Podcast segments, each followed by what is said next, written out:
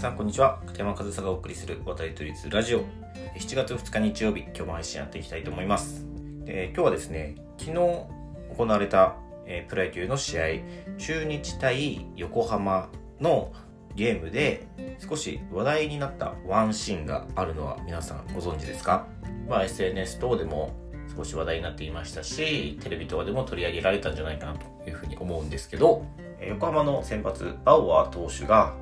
味方の守備のミスに対して、え怒りをあらわにしたというシーンですね。まあ、ちょっと今の言い方だと少し語弊があるのかもしれないんですけど、まあ、旗から見たら、まあ、味方のミスに対して完全に怒りをあらわにしていましたね。まあ、バワー選手本人は誰に対して、え感情をあらわにしたわけじゃないと。自分自身の不甲斐なさに怒りを覚えたみたいなコメントを試合後にはしていたんですけど、まあ、あれはどう見ても、あの、状況に対して怒りをあらわにしてますよねというシーンがあったんですよ。まあ一応ご存じない方のために簡単に説明すると、6回中日の攻撃の場面で、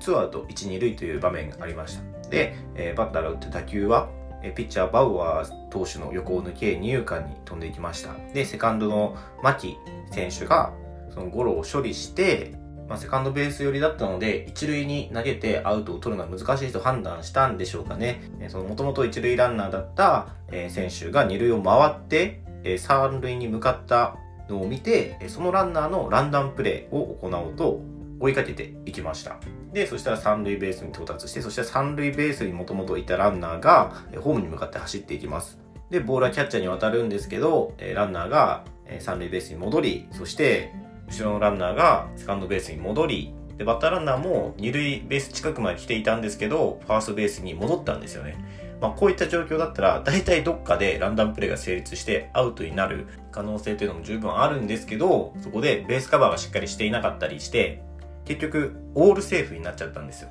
2アウトであと1個アウト取ればいいのに、一塁への送球もできず、ランダムプレーも成立せず、2アウト1、2塁のセカンドゴロが、2アウト満塁で落ち着いちゃったんですよね。で、この一連のプレーを、えー、ホームベースカバーに行っていたバウアー投手は、そのホームベース付近で立ち尽くすように見ていて、その後、体をくの字に曲げて、地面に向かってのような形で、まあ、叫んでいた。まあ、明らかに、まあ、良くないとされるワードを叫んでいた、もう怒りをあらわにしていたシーンが、もう完全にテレビにも映っていたんですよね。で、僕ももうそれを確認しましたし、まあそんなね、本当に高校野球、中学野球とかでやると怒られるようなプレーが目の前で行われたら、それはまあ不満が募るのも十分理解できますよね。で、えその後ですね、次のバッターを迎えたバウアー投手は、次のバッターをピッチャーゴロに打ち取ります。ただ、飛んできた打球を補給して、ピッチャーゴロですよ。ピッチャーゴロをバウアー選手自身が補給して、まあ、本来であればね、ファーストに、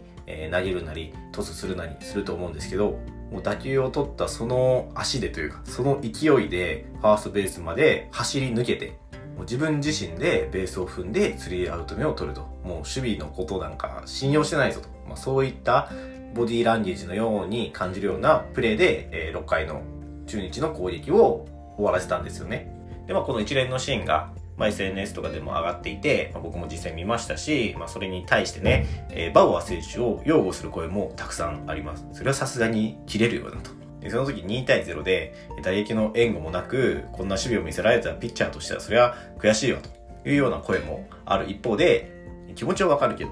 それはさすがにやりすぎじゃないか、バウアーと。チームとしての雰囲気が悪くなる。これは良くない、応援できない、みたいな声も、まあちらほら見えたりしたんですよ。まあ、実際そのベンチに帰った時も、もう周りには全く目もくれずそのままダグアウトに入っていくような感じで言っていましたし、まあ確かにいい雰囲気じゃないのは、旗から見ても、まあ見えました。で、まあそういったシーンが昨日の、えー、中日対横浜戦の中であったんですけど、まあこれに対して僕が、僕の見解としてはですね、まあ割と当たり前の光景というか、まあ、僕がプレイしていたのはヨーロッパ、ドイツですけど、まあ、一緒にプレーする中にアメリカ人がいたりカナダ人がいたり、まあ、いろんな国の選手がいたんですけど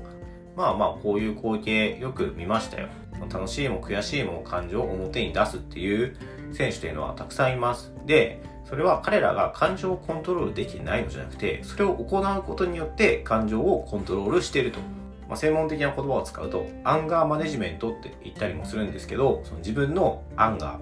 アングスと、その怒りという感情をマネジメントする、その方法の一つに、だって大声を上げて発散するみたいな方法もあったりするんですよね。で、僕個人的には、それはそれでいいと思うんですよ。そうやって、一度思いっきり、その怒りという感情に任せて、声を出す。声を出すことによって、その負の感情というか、怒りの感情を和らげることができて、そこでリセットして次のプレイに臨めるんであったら、僕はそれはパフォーマンスを発揮するアスリートとして間違った行為だとは思いません。ただ、まあ、チームスポーツとして、その、アンガーマネジメントの方法で、そうやって声を上げるというのが間違った方法ではないとはいえ、チームスポーツとして、それでチームの雰囲気悪くなるというのももちろんあるんですよ。だからそれも踏まえて、僕はチームで決まり事があるといいなというふうに思っています。で、僕が実際にやっていたチームの決め事としては、もう本当に向こうの選手なんて、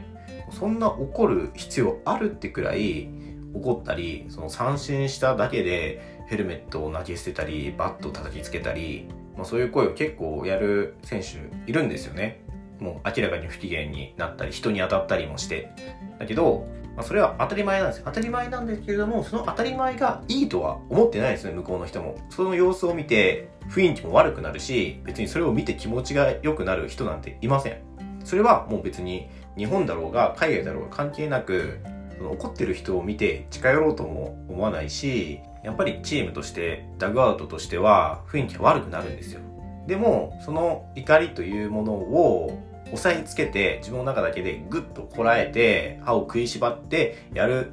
っていうのも性に合わないと。一回こう外に出したいみたいなそういう感情も彼らにはあってだから僕はチームの中でそういうふうに何か感情を表に出したい瞬間が来たらいいと。ただベンチの裏に下がって3秒もう何言ってもいい。思いっきり吐き出すと。ただその3秒経ってベンチに戻ってきた時はもうちゃんと全部吐き切ってから帰ってこいと。まあ、そういう風なルールを決めて、まあ、それがうまく100%みんながそうしたかといったらそういうわけじゃないですけど、まあ、ちゃんとそうやってベンチ裏に行ってから、ファーッと叫んで、別にそれで完璧にスッキリしたわけじゃないけど、何もしないよりかはマシだというような顔で帰ってくる選手もいて、で、そういう風にチームで決め事をしていれば、ベンチの裏でなんかわーわー叫んでいても、それは彼のアンガーマネジメントだというふうにチームの認識があるから、別にそれで雰囲気が悪くなるみたいなことはないんですよね。もうそれはチームとして許可されたことであるから。だからまあその何か叫ぶとか怒りをあらわにする感情を表に出すということに対してのアンガーマネジメント、個人的なアンガーマネジメントもそうですけど、チームとしてのアンガーマネジメントとしてそういうルールを作るというのも僕は一つの方法じゃないかなというふうに思いました。で、そのアンガーマネジメントの方法として、こうやって叫ぶだけがその方法ではなくて、6秒待つっていうのもあるんですよ。その怒りの感情が最高潮に達すのが6秒なんですって。だから6秒をぐっとこらえて我慢したらだんだんと落ち着けるというアンガーマネジメントの方法もあって、そういう方法もあるんですよね。けどそれは一つの方法であって、さっきの何か叫ぶみたいな、声を出すみたいなことと何か優劣があるわけじゃなく、どちらも一つの方法なんですよね。だから、アンガーマネジメントというのは、自分の感情のコントロールというのは必ず必要なことで、その方法がいろんな種類があって、自分に合う方法を選ぶことが、まあ、そのアンガーマネジメントをやる上で大事なことで、バウア選手にとってはそれが叫ぶことであったり、まあ、多くの日本人